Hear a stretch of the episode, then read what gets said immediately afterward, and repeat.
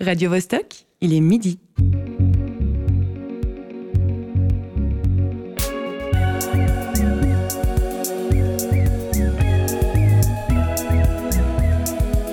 Midi bascule.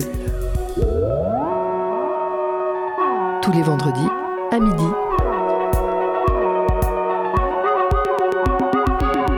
Se libérer? En fait. Se libérer simplement euh, grâce à la danse, à la musique euh, trop forte, euh, à quelque chose qu'on ne pourrait pas simplement vivre tous les jours. Donc simplement peut-être s'échapper le temps d'une nuit. Si vous nous entendez, c'est qu'il est 13h au Théâtre Manuel à Malte, 11h au Centre culturel de Belém à Lisbonne et midi au Théâtre Forum Mérin. Cette émission vous est présentée par Jessica da Silva Villacastan et Guillaume Pidancet. Bienvenue à tous, c'est Midi Bascule. C'est un temps ouvertement dédié à la sollicitation des sens via les arts ou la convivialité, le temps d'une danse, d'un récital, d'un DJ set, d'une pièce, d'une avant-première ou d'une bière au pluriel. On y fait des rencontres bienvenues ou éphémères au mieux. C'est un espace-temps propice à la consolidation des amitiés, à la construction de futurs souvenirs. Dans des caves, des scènes, des bars, des artistes transpirent, des programmateurs retrouvent leur souffle, des ingessons battent le tempo. Tous ceux qui travaillent dans et avec la nuit, pour et avec nos sens. Dans quelle détresse, dans quel oubli un acronyme étrange, Covid-19, les a plongés brutalement et en quelques jours seulement. Quand la nuit a basculé, toutes les lacunes de notre économie culturelle et créative sont apparues au grand jour. Mais il y avait aussi des résistances déjà présentes, n'est-ce pas Guillaume? À ça, des résistances, on peut dire qu'il y en a, qu'il y en a eu et j'espère bien qu'il y en aura encore. Parce que le monde de la nuit, souvent associé au divertissement, au lâcher-prise, ou parfois à la défonce, c'est aussi l'espace des contre-cultures, de l'underground, des punks à chiens autant que des génies en devenir. Louis Jucker l'a merveilleusement rappelé il y a quelques jours lors de son discours à la remise des prix suisses de la musique. Un cri du cœur qui sonne comme une alerte et que je vous invite fortement à aller écouter après l'émission. Cette période étrange n'a fait que souligner à quel point certains fonctionnements délétères étaient et restent récurrents. Je vous évite une liste exhaustive, une heure ne suffirait pas. Oui, le monde de la nuit est à bout de souffle. On en parlera avec Zabou, Elisabeth Jacquet, la coordinatrice du Grand Conseil de la Nuit, ainsi qu'avec Damien Schmocker, tenancier d'Urgence Disque, un lieu hors du temps mélangeant concerts, bars, labels, avec une programmation ahurissante. Et quand on mêle nuit et résistance, il ne faudrait pas oublier les rêves et autres fêtes sauvages. Comme on l'a entendu, il s'agit de se libérer, s'échapper le temps d'une nuit grâce à la danse ou à la musique trop forte. Grâce à Lucia Hindenbenz, on les découvrira par l'œil du photographe Jean-Luc Andriana Solo. Et bien sûr, nos chroniques heureuses auront leur mot à dire. Marie-Ève Musy, Candice Savoya, qui est allée chercher comment le public a vécu cette fermeture soudaine, et José Lillo. Qu'est-ce qui se passe, José? On t'a vu te décomposer pendant qu'on faisait cette intro. Ça t'a rappelé des mauvais souvenirs ou quoi? Non mais, non mais, attends là, le monde de la nuit a souffert des restrictions Covid. Sérieux? Il est mal en point le pitchoun? Non mais je rêve ou quoi? Non, non, Jessica et Guillaume, il faudrait arrêter de colporter des fausses rumeurs là. Je sais que c'est tentant de donner dans la fake news pour faire grimper l'audimat, surtout quand on est une jeune émission comme Radio Bascule et qu'il faut faire sa place parmi des médias concurrents qui n'hésitent pas à promettre, par exemple, dans le genre fake news, que le capitalisme va sauver la planète, main dans la main, avec les start-up de l'OPFL, avec euh, en musique de fond du Céline Dion, genre Titanic, ou qu'il faut pas se braquer sur le nucléaire, parce que c'est pas si polluant finalement, ou que la COP26 en octobre à Glasgow va enfin aboutir à des accords écologiques que les pays sont impatients de respecter. Hein. Non mais soyons sérieux deux secondes ici. N'ayons pas peur de dire les choses telles qu'elles sont. Abat les fake news et vive la vérité. Le monde de la nuit se porte bien. Un peu trop bien même. Il s'est toujours bien porté, de tout temps, Covid ou pas. Et je suis là pour en témoigner. Regardez mes cernes là. C'est pas de la cerne de marmotte ça. Tiens, touche la valoche là. Non, pas toi, euh, Guillaume, Jessica. Il faut les mains fines pour apprécier le morceau, Guillaume, pas des grosses punnes de rémouleur jurassien. Alors, Jessica? euh, Impressionnant. C'est de la bidoche de cerne d'un secteur qui aurait été fermé pendant un an, ça? Hein? Si seulement. Hein. Mais non, pas du tout, rien. Ouverture totale, zéro restriction, aucune fermeture, pas de passe, pas d'attestation de déplacement, pas de contrôle dans le monde de la nuit. Je parlais du vrai monde de la nuit, pas de ces petits joueurs du clubbing, de ces feignasses de discothèque qui à 4h30 du mat sont déjà au dodo, de ces groupies de concerts live qui durent à peine une heure et demie. Non, Une heure et demie de concert, mais c'est du petit lait, tout ça, c'est de la gnognotte. Je parlais du vrai monde de la nuit. Du monde de la nuit, des parents. Des parents d'enfants en bas âge, de marmots, de mouflets, de petits de bébés. Le vrai monde de la nuit, c'est eux, c'est parents 1 et parents 2, featuring Baby Love. Tous ces gens pour qui 2 heures du mat, mais c'est à peine le début de la soirée, c'est l'happy hour, qui savent à la première alerte qu'ils en ont pris pour jusqu'à l'aube, chaque nuit et semaine après semaine, pour qu'ils dress code pyjama party, ça se pratique au niveau professionnel, pour qui toutes les nights au platine, c'est DJ Decibel, avec en guest star par en deux qui te parle avec la voix soudain du chanteur de Rammstein, mais où tu comprends rien, comme pendant tes cours d'allemand au collège, quand t'entends tout à coup des sons humains gutturaux qui te parviennent au fond de la classe, mais que ton cerveau te crie dans ta tête, le fascisme ne passera pas.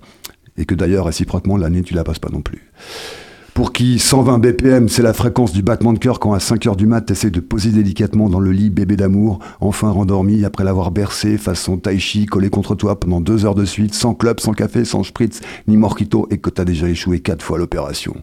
Pour qui conclure en soirée avec l'être aimé et goûter aux joies de l'épanouissement corporel des fluides entremêlés, dans l'exaltation consentante des peaux qui se touchent, frémissantes, déliées des soucis du monde, c'est pas avant que les gosses aient commencé l'école. Et encore, je suis optimiste le temps que les deux parents aient récupéré. Ça aide à tenir le coup, l'optimisme. Ça fait partie des illusions nécessaires, un peu comme la COP26. Non mais sérieux là. Mettez, côte, à côte un dimanche matin des parents et des teuffards, des teuffards blêmes, pas encore rentrés, en train de se faire leur premier café croissant sur la terrasse d'une boulangerie.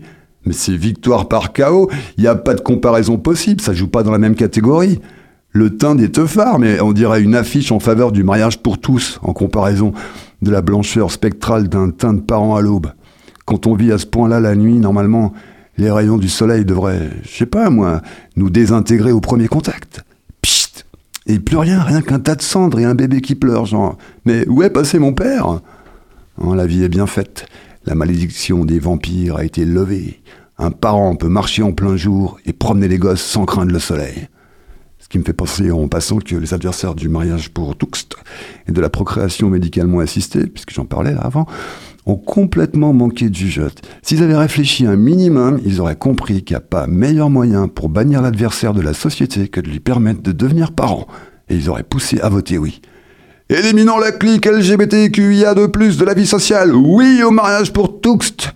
Réac, si tu m'entends, la prochaine fois, si tu as besoin de conseils en marketing politique et en positionnement stratégique pour annihiler l'ennemi, tu sais sur qui tu peux compter. Moyennant un gros chèque. On va s'arrêter là, José. Hein. merci pour cette euh, chronique euh, qu'on va mettre sur le compte du manque de sommeil. Tiens, tiens, pose-toi là, sur la moquette, repose-toi un petit peu. Pas sur le passage, non, non, il y a d'autres chroniques heureuses qui vont nous rejoindre. Depuis dix ans, la culture nocturne genevoise est pensée, représentée, promue et soutenue par une association, le Grand Conseil de la Nuit. Elle compte aujourd'hui 25 membres et une dizaine de sympathisants. La coordinatrice actuelle, Zabou Elisabeth Jacquet, est avec nous. Bienvenue. Merci beaucoup, bonjour. Dès mars 2020, quand la nuit a basculé, c'était une situation pardon, inédite et radicale. À quel moment l'association s'est mobilisée? Eh bien, assez vite, parce qu'on était tous bien sûr euh, confinés dans nos chez nous respectifs. Et euh, cette association étant existante, c'est quand même un outil euh, hyper pratique. On a pu se contacter et se réunir très très vite. Donc dès le départ, dès la fermeture, on a commencé à se réunir et à échanger sur les possibilités et sur les perspectives que les clubs et les membres de l'association auraient pu imaginer. Et quand on parle de vie nocturne, c'est toute une économie qui est touchée et une diversité de structures euh, aussi. Comment est-ce que vous décririez cette diversité à la lumière des difficultés rencontrées hein? Il y a des lieux qui ont dû fermer, d'autres qui ont dû réduire le staff, voir leur programmation. Euh, est-ce qu'on arrive à avoir un paysage un petit peu de ces lieux avec ces diversités? Ben nous avons plusieurs styles de membres, évidemment, hein, qui ont qui ont, des, qui ont eu des, euh, des répercussions différentes de cette pandémie. Donc euh, bien sûr les bars, les, euh, clubs. Donc les, bars qui font partie du Grand Conseil de la nuit sont plutôt des bars qui, qui euh, agissent dans, la, dans, la, période de la nuit, bien sûr. Et puis on a également des buvettes associatives et chacun était touché d'une manière différente. Après, on a quand même pu, on avait quand même tous la problématique de, de ne plus avoir de rentrée d'argent. C'était quand même le problème principal au départ. Et, et, du coup, on a dû un peu regarder ce qu'on pouvait faire pour ça. les aides se sont débloquées relativement tard. Euh, donc euh, surtout que nous fonctionnons tous et toutes euh, avec beaucoup d'auxiliaires qui n'avaient pas forcément le droit au RHT au départ. Donc ça, ça a été une première chose sur laquelle nous avons travaillé. Et puis nous avons travaillé à des communiqués de presse et différentes communications, campagnes et autres pour pouvoir attirer l'attention de nos politiques sur notre problématique qui était assez méconnue au début 2020 justement plusieurs campagnes, trois en tout, Réveillons la nuit, à bout de souffle. On a peut-être euh, pu euh, s'en rappeler cette image en noir et blanc. Euh, elles étaient toutes adressées formellement aux autorités politiques, mais aussi à la population. quel bilan vous en tirez de ces campagnes? Et puis réellement, concrètement, qu'est-ce qui a pu être concrétisé? Alors le bilan général de ces campagnes, c'était que ça a été quand même euh, très utile pour que euh, nos co-citoyens et co-citoyennes ainsi que nos politiques euh, aient une meilleure connaissance de notre milieu, parce que nous agissons la nuit. et puis la plupart des gens ne se rendent pas compte et sont une image un petit peu mystérieuse de qu'est-ce qui peut se passer et prennent malheureusement peu au sérieux et se rendent peu compte de l'impact économique que des fermetures ont causé. Donc ces campagnes, tout d'abord aussi, ont montré à notre public qu'on était là, qu'on n'abandonnerait pas, et ont permis d'expliquer un petit peu nos activités aux politiques. À bout de souffle, la dernière que nous avons sortie euh, a clairement été celle qui a été la plus euh, entendue et qui nous a permis de débloquer des choses. On a, grâce à cette campagne, pu participer à une table de concertation avec euh, le DDE à l'époque, donc le département développement économie à Genève, euh, qui était euh, sous la direction de Pierre Maudet à l'époque. Euh, nous avons pu discuter avec d'autres secteurs de restauration et débloquer un budget spécial à Genève pour aider toutes les structures qui agissaient justement et qui travaillaient la nuit. Donc ça, ça a pu sauver beaucoup, beaucoup de, clubs, des membres du Conseil de la Nuit et aussi d'autres clubs de Genève. Euh, la question du pass sanitaire, elle divise aussi euh, les lieux dans la mesure euh, du possible, bien entendu. C'est l'éternel débat éthique versus accès à la culture. Quelle est la position du côté du Grand Conseil de la Nuit? Disons que tous nos membres ne sont pas forcément d'accord avec cette mesure. parce qu'effectivement, ça pose des problèmes d'éthique et d'accessibilité à la culture, comme ce qui nous rejoint hein, tous et toutes au sein de cette association Grand Conseil de la Nuit, cette, cette accessibilité euh, pour tous et toutes, euh, que ce soit euh, à des élections à l'entrée jusqu'au prix de l'entrée, et puis une proposition de programmation pointue et recherchée. Et ce pass sanitaire nous empêche de, rejoindre ce premier but qui est l'accessibilité. Malheureusement, les aides se faisant de plus en plus, comment dire, petites et difficiles à obtenir. Malheureusement, la plupart de nos membres ont dû céder à cette mesure et l'ont mise en place euh, courant de l'été ou fin de l'été cette année. C'est un peu avec le cœur brisé que, nos membres euh, ont dû faire ce choix, mais euh, c'est le, seul moyen de leur permettre d'exister et de continuer à exister. C'est ça, donc en, fait, le, le pass sanitaire était une sorte de condition sine qua non pour continuer à recevoir des aides? C'est plutôt que on a très peu d'aide, c'est très difficile à justifier maintenant les demandes d'aide financière à l'État et que c'est soit on n'a pas forcément d'aide, soit on ouvre avec le pass sanitaire et on essaye de, fonctionner avec euh, une compensation euh, du chiffre d'affaires euh, qui est pour certains via la culture et pour certains via le DEE e depuis, depuis cette année. Parmi les buts de, l'association, le Grand Conseil de la Nuit, je lis s'engager pour la reconnaissance de l'utilité de nos professions auprès de l'État et des administrations en tant que métier à part entière répondant à un besoin fondamental. Alors ce besoin fondamental, on l'a ressenti, euh, ressenti, pardon, lu, entendu, ce manque de culture et d'interaction. Qu'en est-il de cette mission aujourd'hui et puis comment se prémunir de prochaines crises, Zabou? Grosse question. Euh, On se prémunir des crises, des prochaines crises, c'est un peu difficile à dire. Hein. Aujourd'hui, on a très peu de vision à court terme, même, à court terme. Euh, Aujourd'hui, on ne sait pas euh, jusqu'à quand euh, cette crise actuelle durera. Ce qui est sûr, c'est que la reconnaissance de nos métiers est un petit peu plus effective aujourd'hui au sein de, de l'État de Genève. et aussi au niveau suisse, parce qu'on agit à l'intérieur d'une fêtière nationale qui s'appelle la SBCK, qui est aussi beaucoup agi au niveau fédéral pendant la pandémie et qu'effectivement notre économie est quand même beaucoup mieux reconnue. Donc ça, c'est un but, alors je dirais pas atteint, mais en tout cas, on, s'en rapproche. Mais de, de, prévenir les prochaines crises, je pense qu'on n'a pas de réponse malheureusement et qu'on ne sait pas trop à quelle sauce on va être mangé euh, prochainement. pour l'heure, l'Association du Grand Conseil de la Nuit a également mis en place des formations euh, pour une nuit plus éthique et responsable. Ça, c'est un autre travail euh, de fond.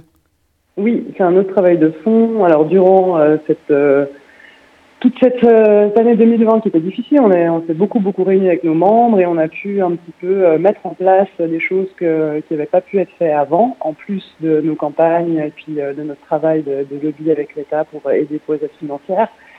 On a mis en place enfin une charte qui, qui est maintenant réussie, qui, qui, comment dire, officialise les valeurs communes de nos membres et qui nous permet à nous, à l'association, aussi d'accueillir de nouveaux membres plus facilement. Ces formations, vont nous aider euh, à s'assurer euh, que, que, que, les valeurs de cette charte et puis euh, les critères soient respectés par nos membres et aussi de pouvoir former de nouvelles structures qui puissent ensuite nous réunir, nous rejoindre, pardon. Donc on parle justement de sensibilisation justement au, au, sexisme pardon dans la nuit et puis donc finalement comment est-ce qu'on peut participer au bien-être et au respect des personnes dans ces lieux de nuit? Voilà, alors il y a toute une, palette. Hein. On a effectivement la palette sexisme avec euh, l'association Weekend Density.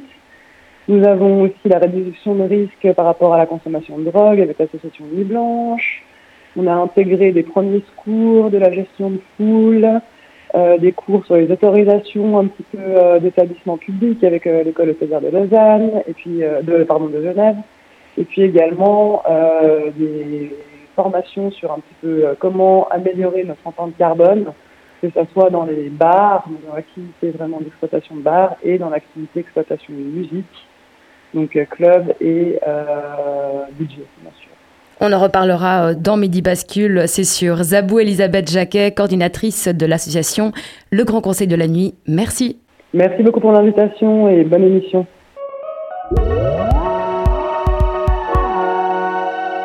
Pendant dix ans, Jean-Luc Andriana Solo a photographié ses expériences de fêtes sauvages et de rêves à Genève. Il en résulte une publication foisonnante d'intensité. C'était donc bien évidemment sur ce photographe que le choix de Lucie Hayden-Benz s'est porté aujourd'hui pour réfléchir ensemble à la bascule du monde de la nuit et de la fête. La nuit remue, disait Henri Michaud, mais ici, la nuit rugit. Euh, est-ce qu'il faut être jeune pour faire la fête? Ouais, ça on peut, on peut poser la question, je sais pas. Faire la fête, c'est sain, un gage de santé. D'ailleurs, quand on trinque, on dit santé, non? C'est là que notre point de vue bascule, que la nuit bascule et devient remède, ressource, apaisement, libération. Mais qui parle de la fête en ces termes? Sûrement pas nos conseillers fédéraux, ni l'Organisation mondiale de la santé. Eh bien non, c'est Jean-Luc Andriana Solo, photographe, que je suis allée rencontrer lors du vernissage de son livre de photographie à Bangojo samedi dernier. Des photographies qui témoignent de 10 ans de rêve et de fêtes sauvages à Genève jusqu'en 2019. Jean-Luc a étudié à l'école de photographie de Vevey et enseigne actuellement au centre de formation professionnelle en art de Genève. Sa publication fraîchement sortie, je l'ai saisi au vol pour qu'il nous parle de son expérience de la fête, qu'il a observée et vécue.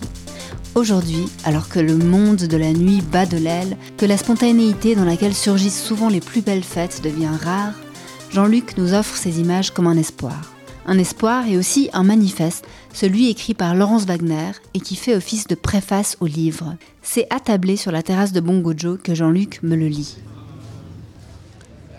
Nous réclamons la nuit, nous exigeons le bruit, nous danserons jusqu'à l'effondrement, nous survivrons à vos villes et à vos prisons. Nous sommes jeunes hier, aujourd'hui et demain. Nous sommes ivres comme des volcans. Nos éruptions valent plus que vos interdictions. Nos musiques nous accompagneront jusqu'à la disparition. Nos lucioles et nos monstres éclaireront le noir. Nos palais seront partout où vous ne pourrez les voir. Dans vos parcs, vos tunnels et vos gravières, et sur vos trottoirs. Nous pisserons, nous vomirons et nous nous embrasserons.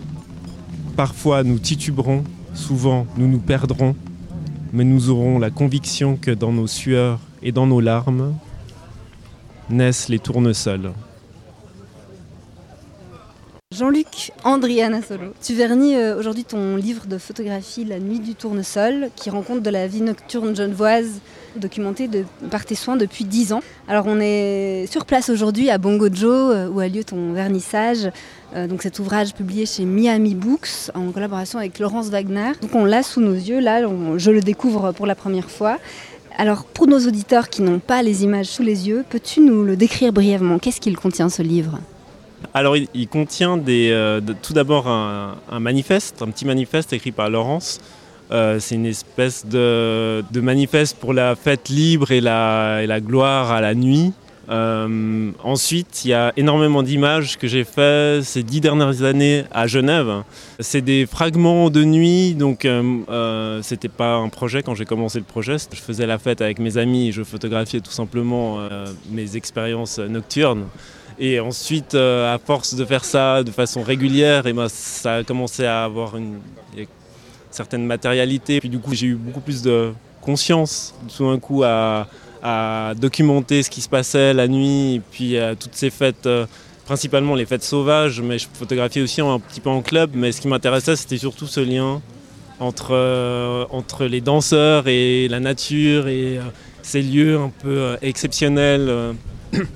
voir qu'il y a aussi quelque chose de très alternatif, quelque chose d'un peu caché. C'est ça que je voulais aussi montrer avec le livre.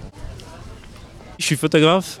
J'ai commencé à photographier surtout euh, mes expériences nocturnes. Pour moi, c'était plutôt des images de, comme un journal, des notes qu'on prend dans un carnet. Et c'est né de ça en réalité. Le, travail, euh, euh, il était principalement dans la sélection des images et comment on allait raconter une histoire, le côté narratif du livre, parce que c'est vraiment des fragments, des fragments de nuit. Il y a des lieux qui sont totalement différents. Ça va de, ça va de, tunnels euh, dans des bunkers, euh, dans des forêts, dans des carrières. Enfin, il y a des lieux très exceptionnels. Euh, Des fois, c'est vraiment des lieux à la campagne.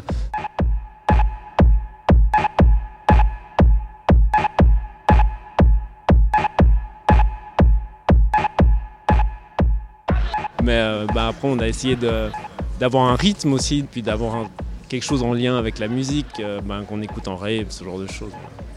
Alors quand on ouvre ce livre, enfin je viens de l'ouvrir tout à l'heure et euh, je me suis dit mais c'est vrai qu'il y a un caractère presque nostalgique dans le sens où ça semble si loin.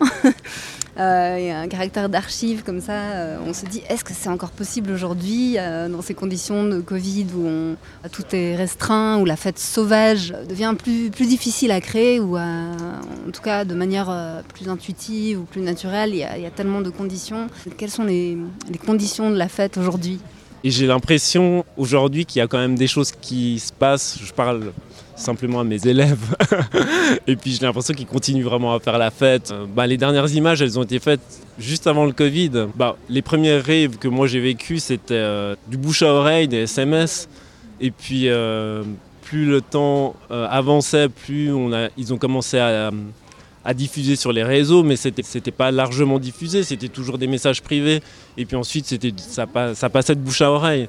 Aujourd'hui, euh, j'imagine que de plus en plus c'est fait sur les réseaux.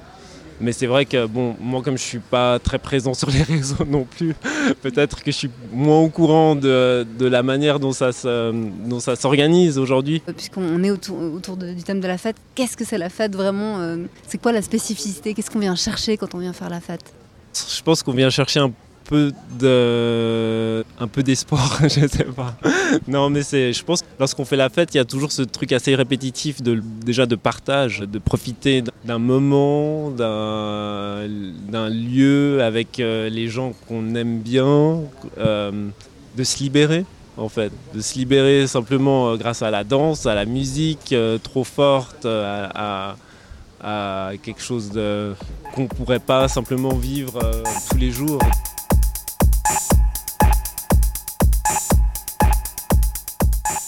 Peut-être euh, s'échapper le temps d'une nuit et puis ensuite, euh, bah, lorsque le soleil est bien haut, et bah, revenir, euh, retourner à la maison en vélo et, continuer son, sa- routine. Mais j'ai l'impression que la fête c'est une espèce d'interlude pour couper tout ça puis, euh, et pouvoir se, défouler, mais, euh, je dirais euh, de façon assez, euh, saine au final.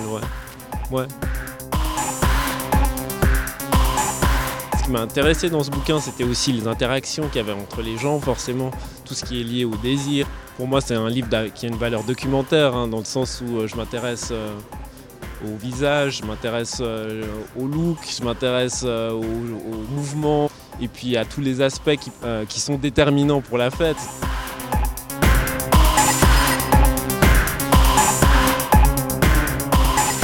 Le livre, il est disponible chez Bongojo et euh, sur le site internet de Miami Books. Merci beaucoup Jean-Luc pour cette interview à Bongojo en direct du vernissage du livre La nuit du tournesol. Merci. Merci à toi. Merci.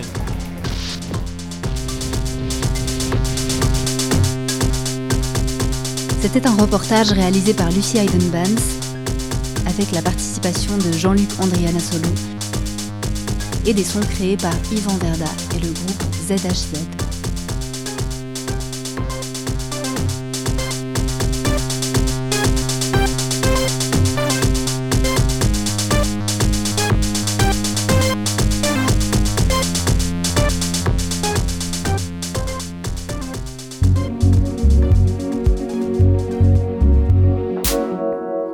Urgence Disque.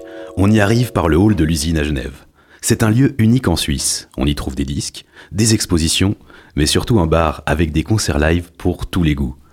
Une sorte de mini-musée alternatif qui marche au bénévolat, comme une mémoire vivante de l'esprit underground. Si ce lieu existe contre vents et marées, c'est grâce à Damien Schmocker, activiste culturel, aussi connu comme Le Baron ou Herr Libé. C'est simple, Damien sait tout faire, ou presque. Outre la programmation, il est aussi photographe, DJ, graphiste, musicien, régisseur, producteur et j'oublie sûrement quelques casquettes. Il est avec nous au téléphone. Damien Schmocker, bonjour. Oui, salut. Ça fait plus de 30 ans maintenant que Urgence Disque existe. J'ai essayé de faire le calcul, le chiffre me paraissait énorme et j'avais peur de dire une bêtise. Donc avec une moyenne de 200 concerts par année, tu as vraiment programmé plus de 6000 concerts live? Alors, euh, le lieu existe depuis 31 ans, je travaille à l'usine depuis 89. J'ai programmé environ 4000 projets dans la salle durée, ou à l'ancien Carbeto entre 89 et 2013. Et Urgence Disque, a, j'ai commencé à, faire plus régulièrement des concerts à partir de 2013. Pas parce que j'étais plus au fait au c'est parce que les, petits concerts sur la, sur la petite scène coûtaient trop cher. Et donc j'ai avancé les horaires. Donc j'ai déjà commencé à faire ça en 2007. Après, plus régulièrement en 2010. Et vraiment, euh, la machine des 200 concerts par, par année, ça s'est plutôt mis en place à partir de 2014. Mais euh, je, on va pas essayer de compter parce que de même moi ça fait très longtemps que je compte plus quoi. Comme les sorties de disques ou le nombre de vidéos mis, euh, online qui arrive elle bientôt à 3000 quoi. Alors c'est vrai que certains lieux de concert ou de spectacle ne sont ouverts euh, qu'avec parcimonie. La majorité du temps, ils sont fermés et vides. Est-ce que ta volonté, c'est justement d'avoir un espace qui est dans une autre dynamique, qui accueille régulièrement des gens? Ben, J'ai gardé un peu cet esprit, euh, vu que je faisais partie des premières personnes qui, qui étaient à la ouverture de l'usine, donc euh, de, de, faire un lieu qui était pour tous et euh, d'offrir un maximum de, de, possibilités aux artistes de se produire, de découvertes. Donc je, je gardé ce truc-là en fait. Hein, donc je faisais aussi avant l'usine, j'avais une petite une petite asso qui s'appelait Vinyle. Mais ça nous coûtait les yeux de la tête, qu'on faisait ça dans les salles communales, sous des écoles, sous des églises, dans des caves, des, des fêtes sauvages d'être dans un lieu qui est euh, officiel, ça nous permet une certaine sécurité pour faire une programmation de longue haleine. Et donc Urgence Disque, c'est une place assez importante, même très importante pour les artistes locaux, mais aussi pour des artistes en tournée internationale. Euh, on l'a dit, bah, il y a plus de 200 concerts par année. Comment est-ce que tu gères une telle programmation? Bah, J'ai un carnet d'adresse qui est très fourni, donc euh, moi-même j'ai beaucoup tourné. j'ai tourné en tant que musicien, en tant que DJ, en tant que scénarisateur de groupe. Donc j'ai eu des tournées, j'ai eu la chance d'aller au Japon, au Canada, aux États-Unis, euh, donc, et puis faire des tours d'Europe euh, grâce à des tournées euh, qui n'étaient pas forcément mes groupes, mais faire le son pour d'autres groupes. Donc j'ai des contacts qui sont très larges. Dans, mes, choix musicaux, ils sont aussi, très larges. Donc je suis pas, suis pas spécialisé dans un style de musique. Parce que ça m'intéresse pas parce que je suis le genre de personne qui s'ennuie vite. quand il y a une lassitude, donc j'ai besoin tout le temps les choses se renouvellent. Euh, je suis toujours très content d'apprendre une nouvelle technologie, même euh, un exemple, quand il y a un nouveau gadget pour la musique électronique, c'est clair, je vais le tester. Donc euh, voilà, je, suis très friand de ça. Puis j'ai des journées très riches parce qu'en un jour, bah, je peux faire trois jobs différents. Donc voilà, le matin, bah, je peux être dans un, esprit plutôt bureau, en train d'organiser un futur festival. La, journée, bah, je peux préparer de la bouffe pour une asso et le soir, je peux ouvrir un Disque euh, en tant que, que, promoteur de concert. Et alors malheureusement, mars 2020, euh, la pandémie. Euh, comment est-ce que comment est-ce que s'est passé cette, euh, enfin, comment on a fait comment tu as fait, pardon, pour gérer euh, ces, ces, mesures qui changent régulièrement, le fait de, voilà, fermeture, il faut décaler concert, réouverture, on peut refaire, non, refermeture. Euh, alors je sais qu'il y a eu des drive-in de vinyle, euh, où je suis moi-même passé en chercher, mais comment comment s'est géré ce, ce moment-là? Ben, Le 11 mars 2020, euh, la permanence est descendue à Distor pour dire qu'on devait annuler le concert, qui était un concert de Mouchache, devait jouer, ben, jouer là, il était en train de s'installer, puis voilà, c'est c'est close. Après, euh, le, le, 24 juin, on a, pu, refaire des concerts avec des conditions merdiques. Donc ça veut dire qu'on a le droit de faire des concerts, mais il fallait que les gens soient masqués et ne boivent pas à l'intérieur. Donc on a trouvé plein de, de subtilités, superfuges. Euh, le 31 juillet, on nous a refermés. Le 14 septembre, on va avoir peut-être, euh, on, pouvait peut-être ouvrir. On a eu a joué au magasin de disques. Donc, euh, ben, ils ont repoussé les mesures sanitaires. Le concert, on l'a quand même gardé, même si on n'avait officiellement pas le droit de le faire. Donc voilà, c'était un concert plus privé. Euh, ensuite, le 1er octobre, on a pu refaire des concerts. Après, il y a eu une autre impondérance. Euh, on a dû refermer suite à un incendie aux eaux. Et les gados qu'il y avait eu, ben, ça nous a fait fermer tout le rez-de-chaussée pendant trois semaines. On a pu rouvrir un peu, mais pas en mode concert, mais en mode bar, jusqu'à la fin de l'année pour être à nouveau refermé. Donc on a subi cinq fermetures Covid, une fermeture euh, ben, voilà, liée à un accident euh, interne. Et c'était 193 dates de concerts annulées ou repoussées. Donc, c'est deux fois plus de travail. Donc, ça veut dire que quand on programme quelque chose, on dit que c'est OK. Mais dès l'instant tu dois annuler, tu dois revenir sur les réseaux sociaux, tu dois revenir sur tes agendas, tu dois avertir les gens. Malheureusement, tu as des flyers qui sont imprimés avec le programme. Ben, pas tout le monde est sur les réseaux sociaux pour savoir euh, est-ce que ça lieu ou pas. Sur les cadences, je mettais quand même mes concerts annulés, mais pour les poster annulés, parce qu'il y a pas mal de gens qui utilisent cet outil, qui est, le, je pense, le meilleur outil d'agenda sur Genève en tout cas le, plus fiable. Et puis pour, la, pour les Lions d'un grand, il n'y a pas mieux. Pendant cette période, bon, au-delà de la fatigue, je pense, et de, la, du désespoir de devoir justement gérer toutes, euh, toutes ces annulations et recommencer, euh, je sais que beaucoup de gens ont commencé à faire des captations et, des lives sur les réseaux sociaux. Alors parfois avec l'impression d'avoir inventé l'eau chaude et d'autres fois un peu comme un pis-aller.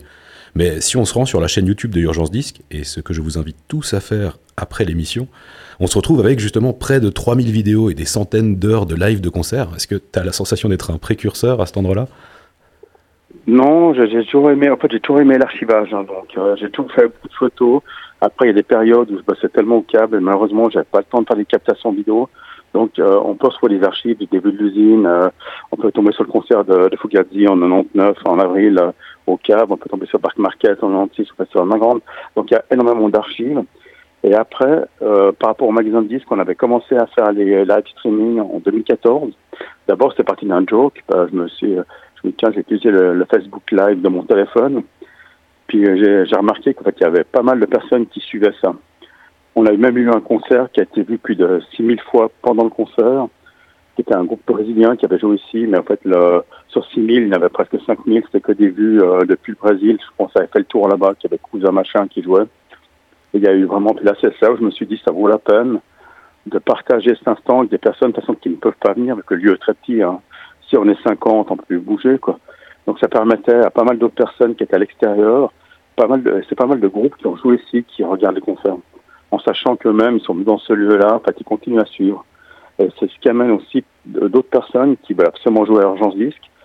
Sans, par contre, ils ne se rendent pas compte que c'est tout petit parce que si c'est film en grand angle, c'est vrai que quand ils rentrent dans le magasin, pour eux, c'est un choc parce qu'ils sont là, mais c'est là qu'on joue. Donc voilà. Mais ça se passe sur très bien. Et aujourd'hui donc ça peut réouvrir, mais avec des contraintes, est-ce que tu as une chose que tu as absolument envie de dire au public? Ben, écoute, on a, en fait, on a subi toutes les, les pseudo-consignes de contraintes, machin. On a, vraiment fait l'effort. On n'a pas du tout été aidé, par contre. Ça, c'est un truc qui était assez hard pour nous, quoi, parce qu'on a. Ah donc on a.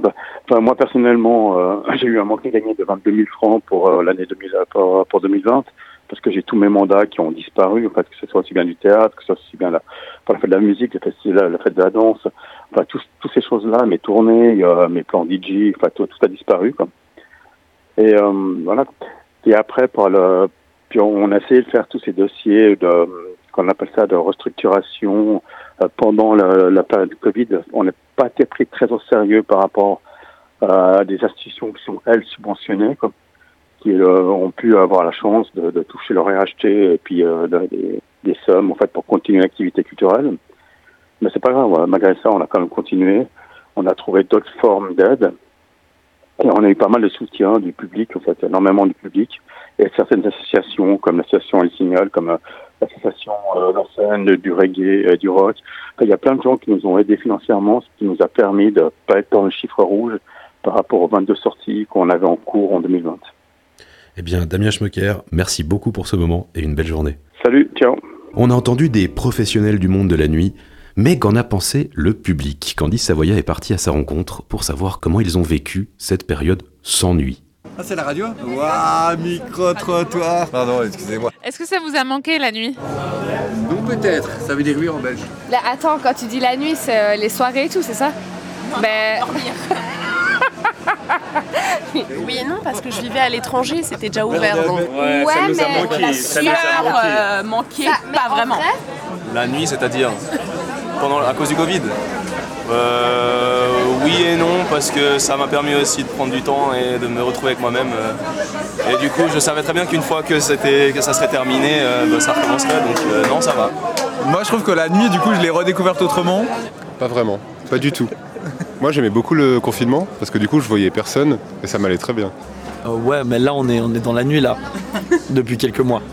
C'est reparti. Je sais pas, c'est quoi la question vraiment La question c'est est-ce que c'était mieux avant Non, parce que je pense que maintenant les gens ils viennent plus à se parler ensemble. Non, ça, c'est les vieux qui disent ça. C'est toujours mieux vers l'avenir. C'était différent. Non, c'était c'était c'était parfait avant. Je dirais pas que c'était mieux avant, c'était différent. Cette question, de toute façon, euh, à chaque fois, euh, j'aimerais dire que c'est différent au lieu, au lieu de dire que c'était mieux, quoi. Non, c'était moins bien. C'était différent. Il y a un peu de la peur de l'autre, j'ai l'impression, de la peur de, de, de s'asseoir à côté de quelqu'un. On est beaucoup plus à fliquer aussi les gens euh, par rapport au masque, par rapport au pass. On a un autre- une autre manière de travailler. On aimerait bien que ça revienne quand même à la normale. Quoi. Ça a beaucoup changé? Moi je trouve pas. T'as vieilli un peu, non? Franchement, pas du tout. Moi, je trouve pas vraiment, ouais. Non, y a rien Non. qui a changé. À part qu'à l'intérieur, on doit avoir le pass Covid, mais franchement, nous, déjà de base, on venait tout le temps en terrasse, donc on s'en fout. Complet. L'ambiance, elle est restée la même. Ouais, ouais, l'ambiance est la même. Ouais. Tu m'aurais posé la question il y a un an, ouais il y avait un changement, mais maintenant c'est gentiment en train de revenir à la normale je trouve quand même. Ouais, maintenant il y a plus de gens qui sortent. Au final, il y, a- il y a quand même beaucoup plus de monde. Ce que tu dis pas, mec, c'est que ça fait genre 4 jours euh, de suite que tu sors, toi. Lui, il est très chaud. Hein. Toi tu dis ça Oui, c'est reparti un petit peu. Non, en vrai, avec le Covid, on a, on a pris sur nous. Et du coup, maintenant, on, fait, on est un petit peu dans l'excès. Ouais, mais ça je crois qu'il y, a- il y a beaucoup d'excès. hein.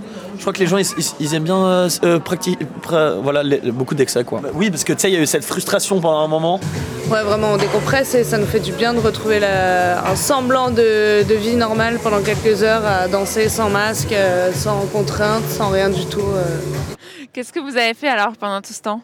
Bon, on restait à la maison, on buvait des bières à la maison, on invitait des amis, on était sur, euh, on ose dire Netflix ou il faut pas dire de marque, euh, je sais pas. Euh, voilà.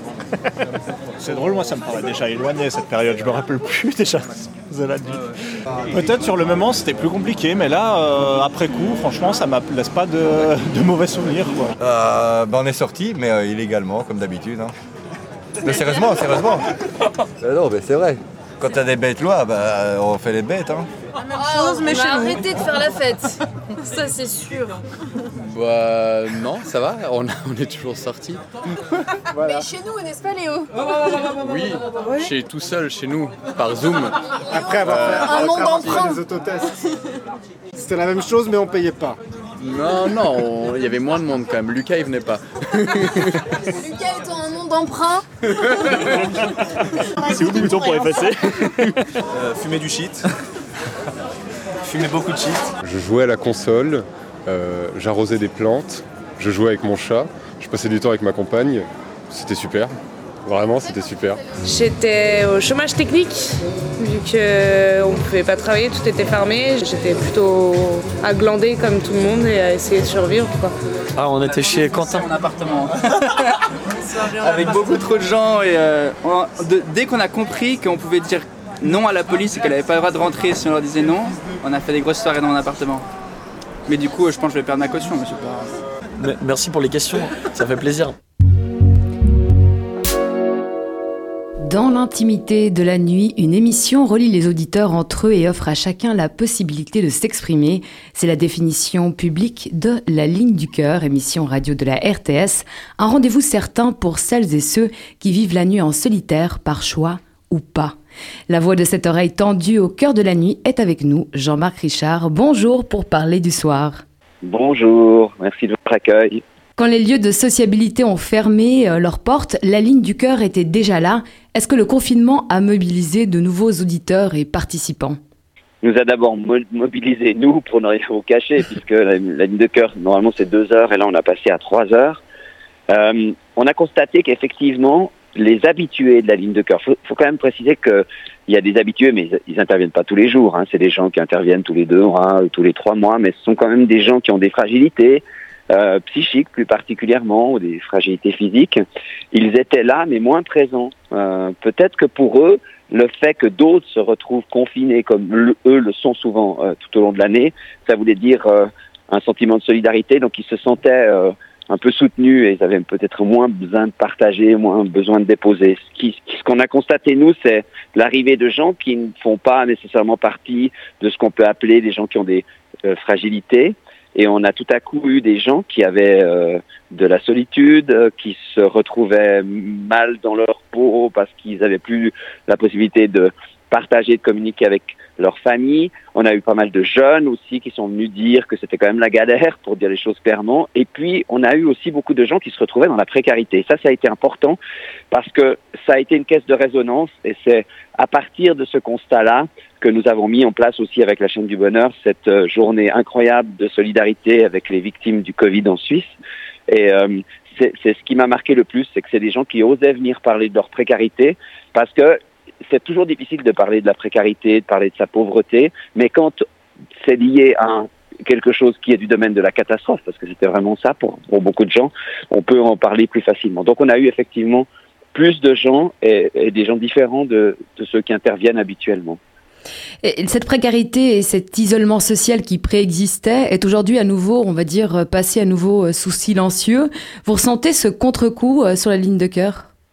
Alors, c'est très intéressant votre question parce que nous, ce qu'on a senti, c'est à la sortie du confinement, c'est que les gens qui vivent, pour prendre une image, un peu dans l'ombre ou dans l'obscurité, parce qu'ils ont ces fragilités physiques ou ces fragilités psychiques, sont des gens qui étaient peut-être un peu moins présents pendant la pandémie, mais dès la sortie de la pandémie, ils ont eu ce sentiment que les autres revenaient dans la lumière et que eux restaient dans l'obscurité. Donc ils sont revenus. Et ils sont revenus avec euh, un mal-être qui est encore plus conséquent, avec euh, des difficultés d'ordre euh, psychique et social qui sont vraiment très présentes. Et puis, ça, c'est un constat qu'on a pu faire à la sortie de la pandémie. Parce que même si maintenant on est de nouveau un petit peu dans une période de réflexion autour de la pandémie, c'est pas tout à fait la même chose que pendant la période de semi-confinement confinement. Par contre, on n'a plus pendant un certain temps euh, de gens qui venaient parler de leur précarité. Parce que je crois qu'il y a eu des choses qui se sont mises en place, qui ont très bien fonctionné pour soutenir les gens qui se retrouvaient dans la précarité euh, sociale en particulier. Et ça, c'est une bonne chose. Mais maintenant, ça commence à revenir un peu avec des gens qui ont des soucis euh, parce qu'ils sont à l'AI ou parce qu'ils sont au social et qui se sont installés, qui se sont, si vous voulez, retrouvés dans une situation à plus pouvoir bouger, à pas retrouver de travail, à pas pouvoir se remettre en mouvement. Euh, aussi beaucoup de gens qui viennent parler de leur dépression. Euh, ils n'ont pas eu le sentiment pendant la pandémie euh, d'être en dépression parce que euh, y avait un peu tout le monde qui était un peu euh, en déprime et puis qui trouvait que c'était une galère de vivre ça, ou la majorité. Donc eux avaient le sentiment qu'ils vivaient la même chose que les autres, mais tout à coup, certaines et certains se sont rendus compte que ça avait déclenché chez elles et chez eux des dépressions euh, ou mis en, exergue des fragilités qui existaient mais qui ne s'étaient pas révélées jusqu'à ce jour. Jean-Marc Richard, il y a plus de 20 ans que vous animez le kiosque à musique, hein, qui fête cette année ses 50 ans. Les musiques populaires se pratiquent la plupart du temps en groupe et ont cette particularité de l'intergénération générationnel, chœur, orchestre, fanfare, euh, ont également été les grands oubliés du secteur artistique pendant cette pandémie. Complètement, parce que on considère que ce milieu-là des musiques populaires, dont il faut rappeler quand même que ça représente 85% des musiciennes et des musiciens chez nous. C'est-à-dire sur 10 musiciens, il y en a 8 et demi, si j'ose m'exprimer ainsi, qui pratiquent leur euh, musique dans les musiques populaires. On a considéré que c'était des amateurs, donc il n'y avait pas besoin de soutien particulier. C'était très très rude pour les chœurs en particulier. J'ai trouvé que là, le discours du Conseil fédéral et de FSP était très intransigeant et pas, pas très ouvert. Et puis, euh, on a oublié qu'en fait, ces ensembles, pour la plupart, ils ont un chef ou une chef et que c'est des chefs professionnels qui, euh, en plus de travailler dans les hautes écoles ou dans les conservatoires, ben, ils sont payés pour ça. Il a fallu dans certains cantons, alors c'était pas le cas par exemple dans le canton de Genève, mais dans d'autres cantons comme le Valais ou dans le canton de Vaud, il a fallu que les associations se battent pour que ces gens puissent toucher un RHT comme tout le monde, alors que alors que c'était pas le cas. Donc c'était vraiment très difficile. Mais je voudrais dire une chose les milieux de la musique populaire sont plus résilients que les milieux de la société. Euh, donc il y a effectivement des chœurs qui ont vraiment beaucoup souffert et qui auront de la peine à se relever, mais la plupart ont été très solidaires entre eux. On a assisté à un truc absolument incroyable, c'est-à-dire que du coup les gens se téléphonaient, c'est-à-dire que vous aviez une personne du chœur qui téléphonait à une autre, puis encore une autre, puis encore une autre, puis il y avait une chaîne, et donc au sein même de ce côté associatif des euh, fanfares, des chœurs, euh, des, des, des accordéonistes, il y a eu une grande solidarité. Donc cette grande solidarité, elle a ressoudé encore plus les gens et c'est finalement une bonne chose que les gens aient réagi comme ça. Mais c'est vrai que c'est un milieu qui a été complètement oublié de la culture parce que dans beaucoup de cantons, euh, les musiques populaires, pour euh, les décideurs, c'est pas tellement dans la culture, c'est dans les sociétés locales et donc on considère que voilà, c'est une société comme les autres alors qu'on peut pas faire de la musique de la même manière. On peut pas euh, soutenir un chœur ou une fanfare comme on soutient financièrement un club de tir à l'arc. Jean-Marc Richard, on vous écoute, euh, on vous entendra ce soir, j'imagine, sur la ligne du cœur. Merci beaucoup. Merci à vous de votre accueil et puis euh, sortons un peu de l'obscurité avec euh, des émissions comme la vôtre qui étaient tout à fait remarquables. Merci beaucoup. Merci.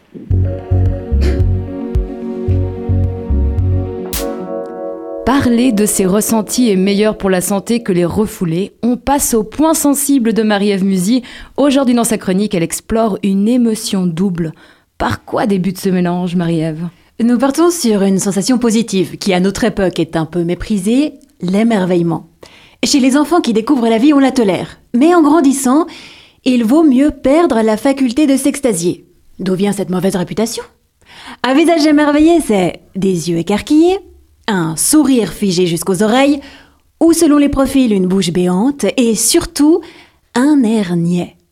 L'émerveillement contient une dose de surprise et de stupéfaction. Pour l'éprouver, il faut se laisser impressionner par quelque chose qui nous dépasse. Dans notre société de la performance, c'est mal vu. Moi, je m'émerveille régulièrement. C'est vous dire à quel point je suis en phase avec la mentalité d'aujourd'hui. Pour rien, en plus. Hier, je marchais dans la rue quand soudain je vois passer devant moi un cycliste de presque 100 ans. Frêle, mais vigoureux. Le vieux monsieur pesait tout son poids sur une pédale, puis sur l'autre, il y allait. Perso, je sors mon vélo une fois par mois. Et pas toute l'année, seulement de mai à octobre. Septembre. Septembre après, il fait trop froid. Et seulement s'il pleut pas. Le vieux monsieur, lui, se laissait pas avoir par la flemme. Il était formidable. Et son vélo était même pas électrique. L'enchantement a, pas duré. Un quart d'heure plus tard, je rayais la portière arrière gauche de ma voiture contre un poteau en manœuvrant dans un parking. Les émotions, c'est comme les règles sanitaires, elles changent d'un coup sans prévenir. Leur appréciation aussi peut changer. Au Moyen Âge, s'extasier était bien vu, j'ai raté mon époque. Les riches avaient ce qu'on appelle une chambre à merveille. Et ils y collectionnaient des objets issus de notre planète fascinante qu'ils pensaient miraculeux. On se laissait impressionner par la dent de dragon du voisin, il y avait aussi des œufs d'autruche, des pierres de foudre, des héliotropes. Quand je pense qu'aujourd'hui on collectionne les voitures. C'est quoi des, des héliotropes? Tout à fait. Euh, Jessica, euh, tout à fait. Il paraît que s'extasier a un aspect thérapeutique. Arrête, non, non, c'est pas possible. Tiens, que se passe-t-il? Serait-ce une seconde émotion qui viendrait nuancer l'autre? Ça suffit, arrête, pose ton truc, j'ai dit. L'émerveillement n'est que le premier composant de ma chronique. Eh oui, nous sommes humains et complexes. Dans la vie, rien n'est jamais tout noir ou tout blanc, à part les masques FFP2. Stop, j'ai dit, c'est insupportable. Ok, j'y vais. La seconde émotion de notre duo est l'agacement. Une sensation qualifiée par certains de mineure, car elle est souvent une voie vers une autre émotion plus forte, comme la colère. Je pense pas qu'il faut la négliger. Qu'est-ce qui m'agace? Quelqu'un qui mâche sa pizza en face de moi la bouche ouverte parce que le bruit de mastication et la vue de ce qu'il se passe à l'intérieur de cette bouche, je m'en passerais bien. Ou la pote qui arrive systématiquement en retard. Tu, tu, sais avant le rendez-vous comment ça va se passer. Alors tu prévois toi-même d'arriver 10-15 minutes après l'heure annoncée. Et malgré ça, tu pourras encore un bon quart d'heure supplémentaire. Le résultat de notre mixture donne l'émerveillement agacé. Je l'ai ressenti à mon premier concert post-confinement.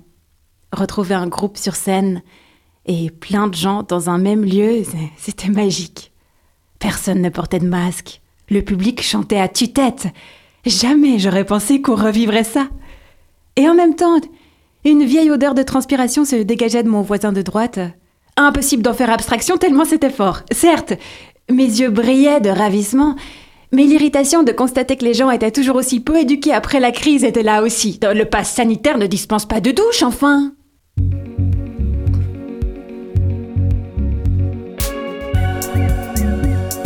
Merci Marie-Ève Musy avec ses doubles émotions. J'ai un peu peur pour la suite, mais on va, je pense qu'on va la maîtriser, Guillaume. Moi, je me réjouis, vraiment. Cette expérience commune de la solitude de nuit comme de jour, au travail, en télétravail, au chômage partiel, total ou carrément sur le carreau, nous indique à quel point, à l'ère du presque tout digital, une crise est avant tout terriblement humaine. L'humain et le digital. Des ressources infinies pour l'un, bienveillance, écoute, responsabilité, engagement, soutien. Des ressources pratiques et pas forcément accessibles à tous pour l'autre, le digital. Alors on pourrait faire la liste des lieux, des émotions, des personnes qui nous ont manqué et tenter de nous engager durablement pour que ça dure encore un bon moment dans de bonnes conditions. Avant de se quitter, Jessica, Alice nous propose et nous proposera chaque semaine de basculer de l'autre côté du miroir avec une petite proposition créative. L'idée est simple, se laisser aller à créer sans autre but que d'explorer. Voici la consigne de cette semaine. Dessin. Prenez un crayon, avec votre main gauche si vous êtes droitier ou vice-versa. Pour les plus souples ou les plus aventuriers, vous pouvez aussi prendre un crayon avec votre pied ou même avec votre bouche. Laissez votre mine vous, venez, vous mener là où ça lui chante. Vous pouvez même fermer les yeux si ça vous aide à lâcher prise. Une fois effectué, observez votre dessin.